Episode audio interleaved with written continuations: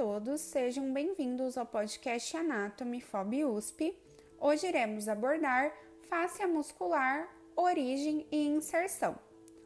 A fáscia muscular é uma lâmina de tecido conjuntivo que envolve cada músculo. Ela varia de músculo para músculo de acordo com a sua função.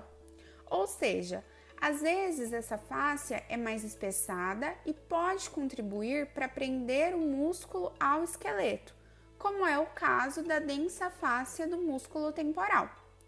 Ela funciona como uma bainha elástica de contração, além de facilitar o deslizamento dos músculos entre si. Além disso, certos locais onde a fáscia se apresenta espessada podem sair prolongamentos que vão terminar se fixando ao osso, sendo denominados septos intermusculares.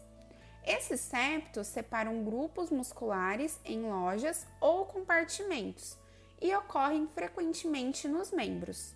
Com relação à origem e inserção, por razões didáticas, se convencionou chamar de origem o ponto fixo ou seja, a extremidade do músculo presa à peça óssea que não se desloca, e inserção, que é o ponto móvel, a extremidade do músculo que estará presa à peça óssea que se desloca.